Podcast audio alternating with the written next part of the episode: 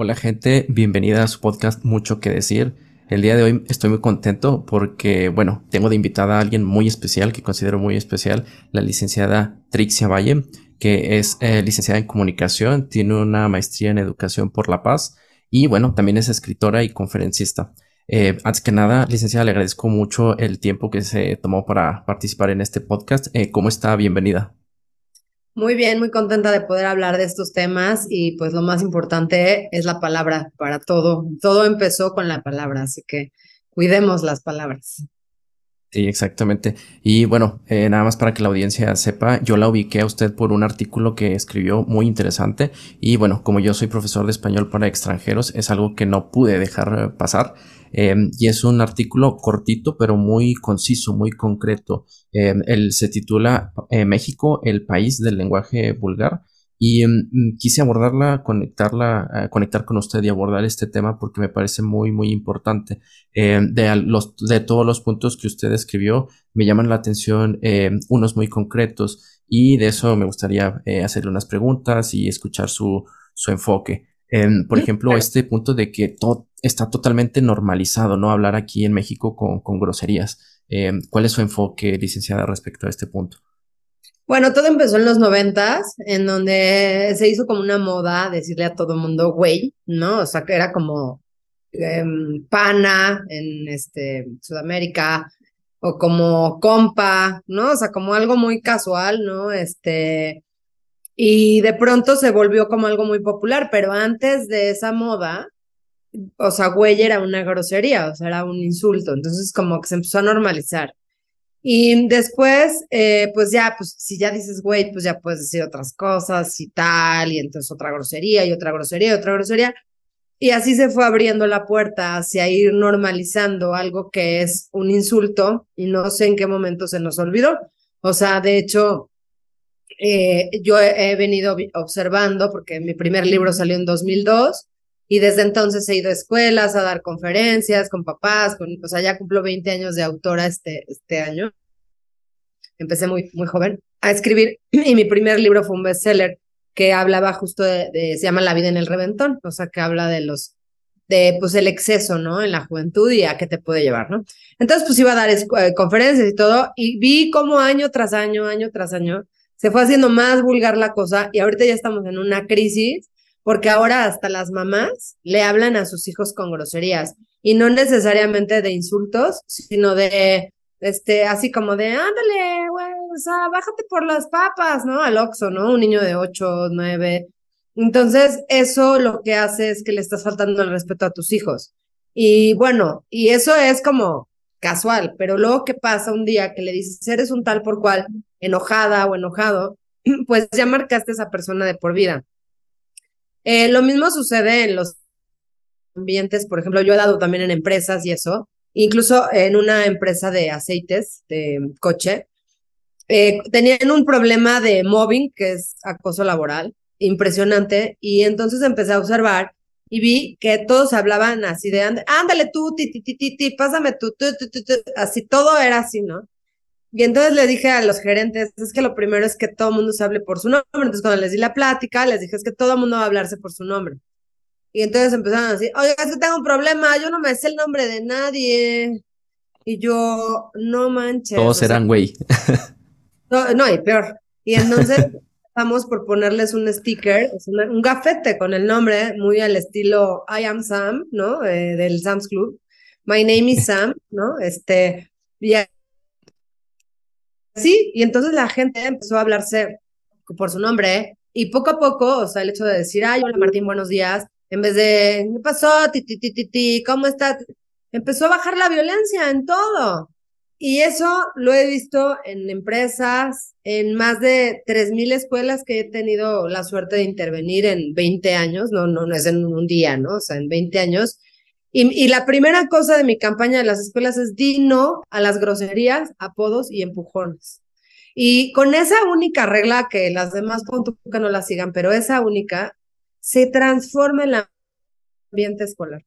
Totalmente se transforma. Entonces, pues realmente es algo muy importante el que no perdamos de vista que lo primero fue la palabra. Y nuestras palabras edifican o destruyen. Y hoy en México, en la mayoría de los ambientes, las palabras destruyen. Y exactamente, y es que forma parte de la estructura mental em, que se refleja a través de, las palabras, ¿no? Y ya que, por ejemplo, hablamos de esa esas palabras, ¿no? Que eh, de repente cuando entre familias se habla con groserías, eh, llegan estas situaciones eh, que pueden llegar a algo em, trágico, ¿no? Entonces, la violencia en un entorno familiar, en el núcleo, el uso de groserías, de malas palabras, simplemente cuando se le llama la atención al hijo, a la hija, pero que, que no se tiene cuidado el tacto verbal, sino que explota y eso conlleva al, largo plazo a que el niño, los infantes crezcan con, con esa, eh, no sé cómo llamarle, pero un síntoma que después se refleja en violencia, ¿no? Es, es que es muy, bueno, ahora en mi nuevo libro que se llama Método de ocho valores para la crianza efectiva de Editorial Urano, lo que digo es lo siguiente, eh, la base de la crianza es la aceptación. Si tú aceptas, o sea, tú puedes amar muchísimo a un hijo, y todo el tiempo decirle, ay, ya eres un, eres un cochino, eres un, este, y peor si le dices groserías. Entonces, eh, si tú le dices, pero te quiero mucho, mijito, ven, dame un abrazo. La mente no, o sea, el hijo solamente se va a sentir amado cuando es aceptado. Y solo quien se siente amado puede ser educado. No se trata de que tú lo ames, o sea, yo estoy segura que la que me está viendo, el que me está, es que yo quiero muchísimo a mis hijos, pero es que así nos llevamos. Es que discúlpame, pero a los hijos hay que tratarlos con absoluto respeto. Y ese absoluto respeto es no hacer sarcasmo, bromas hirientes, hablar con groserías, porque eso en la crianza se llama insultar. Y cuando insultas a un hijo, no se va a sentir amado.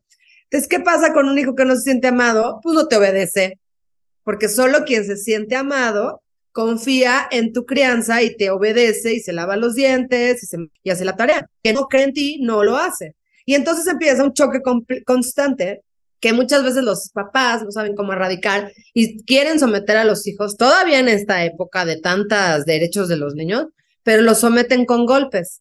Pero hoy, ¿qué pasa? Que a los como 11 años el niño se entera que tiene derechos y cuando se entera que tiene derechos, empieza a golpear a sus padres y es un síndrome, un síndrome de padres de adolescentes golpeados que no se ha hablado de eso, no, no hemos caído todavía en, conciencia de la gran cantidad de padres golpeados que hay, pero muchos de ellos fueron padres golpeadores de niños, cuatro, cinco, seis, siete, como por ahí de los diez ya se empiezan a dar cuenta de que no, ya no, y a los once, doce el primer golpe. Entonces, la violencia verbal sí se traduce en violencia física tarde o temprano.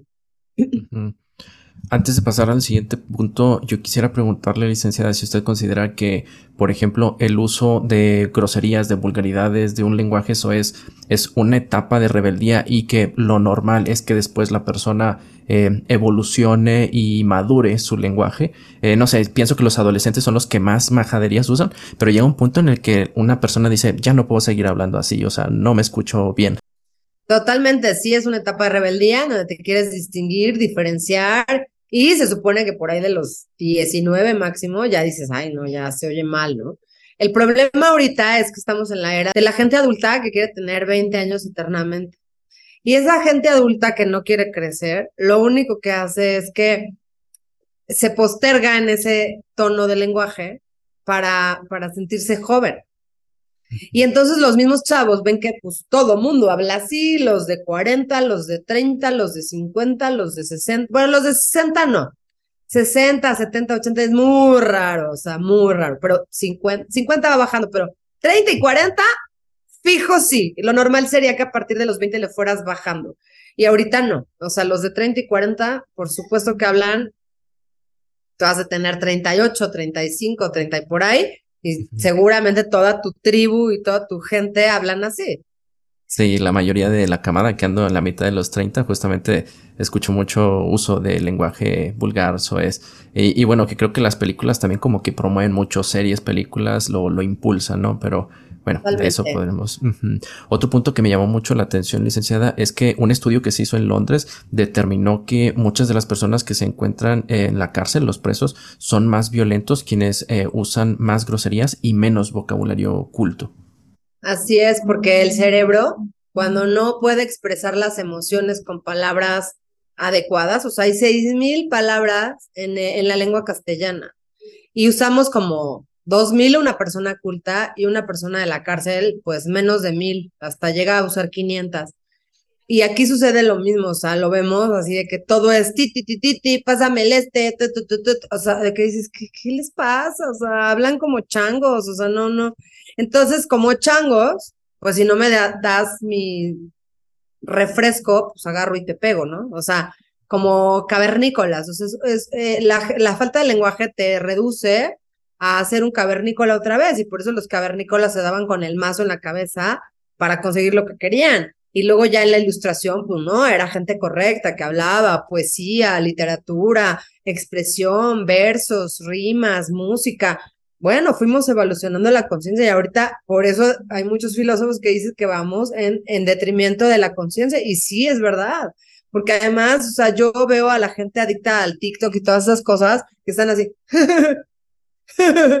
dices, Dios mío, ¿se habrá vuelto ya no sé, chango, o sea, y, nada más así comer, reírse, consumir el S, no piensan, no opinan, no hablan, este, o sea, muy básicos, gente muy básica. Sí, exactamente. Y Ah, se me vino a la mente este término que usan muchos mexicanos para cuando no quieren nombrar el objeto, eh, te dicen esa madre o esa chin, ¿no? O sea, no quieren o no saben el nombre del objeto al que se están refiriendo y todo se vuelve, se reduce a esa madre o esa chin. Es que eso es volverte un neandertal. Textual, o sea, sin insulto y el que se sienta agredido, pues qué pena me da su caso, o sea, que se ponga a leer un diccionario. Sí. Pero es que es la flojera mental, las series, películas, todo también estimulan ese mismo de como moda. O sea, yo de las veces que más vergüenza me ha dado es un día bajándome de un avión en Europa y con puros mexicanos que decías, por favor, así, que no me, que no me, o sea, que, o sea, puras groserías, ya sabes, y aparte hablan fuertísimo, gritando, luciéndose, no sé qué, o sea, así. Y, luego, ya de regreso en la sala, para volver a regresar, de que dices, no, no, no es cierto, me voy al baño en lo que se despega el avión, o sea, de, que toda la gente, chinos, japoneses, o sea, así que, bueno, y europeos, que así, ¿qué les pasa? O sea, obvio son los que peor se portan en los mundiales, obvio son los que van y hacen el oso, según que muy divertidos, pues sí, somos un país muy divertido, y me encanta México, me encanta ser mexicana, pero no me gusta esa moda que se ha usado de, de prepotencia, de groserías, de, sentirte superior. ¿Por qué? Porque pudiste agarrar un avión y irte a Europa. Bueno, para toda la gente en Europa eso es lo más normal del mundo. Lo que pasa es que aquí con poquito dinero eres rico y allá para ser rico, de verdad necesitas una fortuna. Exactamente, sí. Y bueno, se me vino a la, a la, cabeza un ejemplo de una noticia que justamente un mexicano intentó pasar una botella de tequila a Qatar. Entonces, pues el alcohol está prohibido y lo que dicen, o sea, eh, conectándolo con el lenguaje, de repente eh, el mexicano se siente orgulloso fuera con ciertos mexicanismos muy vulgares, pero se siente orgulloso y realmente... Eh, creo que se debe de construir la idea del el impacto que tiene el uso excesivo de, de, vulgaridades, porque otro punto es que la violencia comienza con, con, las palabras. Entonces eso ya lo hace la persona en automático y no se detiene a reflexionar, oye, esto es verdad, a través de, de las palabras se llega a otro exceso, se llega a algo peor. Totalmente, y todo el tema de este de cómo hemos ido o sea, aumentando la violencia en la sociedad en, en todos niveles, desde el que asalta hasta la persona que simplemente se te cierra en el coche y se baja o... O sea, yo siento que a, inicio los, del 2000, México empezó a bajar ese nivel de agresividad y violencia en general. Bajaron los secuestros, bajó, bajó como que todo, ¿no? Y de repente volvió a subir así cañón, como por ahí de 2010, 2008, por ahí y empezó otra vez a subir así, pero muchísimo bullying, violencia, yo que me he dedicado todo, bueno, 15 años al tema de prevención de bullying, este, cada vez cosas más fuertes, cada vez eh, cosas, pues el niño que le hicieron ahí en Tamaulipas, que así de como, como cuando te aventan a la alberca de pies y manos, pero lo aventaron contra una pared y se murió, este, o sea, cosas que ya sádicas, ¿no? Entonces también el lenguaje es vulgar y todo, abre la puerta a un estilo de convivencia sumamente agresivo. O sea, que la gente normaliza, pero en realidad son formas de llevarte muy, muy, no muy pesado, muy violentos. Le dice, es que nos llevamos pesado. No, no te llevas pesado. O sea, te llevas como neandertal y de una forma sumamente violenta. Sí, es la antesala a faltar al respeto y de ahí eh, puede agarrar a cualquier lado. Em, sí. Así es. Exactamente. Ok, eh, bueno, para concluir, eh, licenciada, eh, no sé si quiere agregar algún punto respecto a esto y, no sé, un mensaje que usted le quisiera dar a estos estudiantes extranjeros que, como una vez platicamos, lo primero que quieren es aprender las groserías, ¿no? Pero, ¿usted qué, qué, qué, reflexión, qué consejo les daría a, a ellos, por ejemplo? Pues yo les diría que no se queden con la apariencia de algunos youtubers y algunos, este, gente que representa a los mexicanos, que quiere emborrachar a los, a los extranjeros con tequila, reírse de ellos, este, y así como que Entonces, lo mejor para siempre y para todos los tipos de convivencia es marcar los límites del respeto, de qué permites y qué no, y que se acuerden que el que se ría se lleva y el que se lleva se aguanta. Entonces, si algo no te gusta de lo que te dijeron, por favor, te lo suplico, no te rías, porque si, si te ríes, le vas a abrir la puerta a un sinfín de cosas que un día quizás te van a hacer sentir mal. Bueno, licenciada, realmente le agradezco mucho el tiempo que se tomó para, para participar en este podcast. Eh, muy agradecido y bueno, la verdad espero que esto sea muy enriquecedor, no solo para, no solo para los estudiantes, sino también para los mexicanos. Así es, pues gracias Martín y que tengas buena tarde y suerte y éxito con tu blog. Felicidades. Muchas gracias, que esté muy bien, licenciada. Gracias, igualmente. Bye. Bye, bye.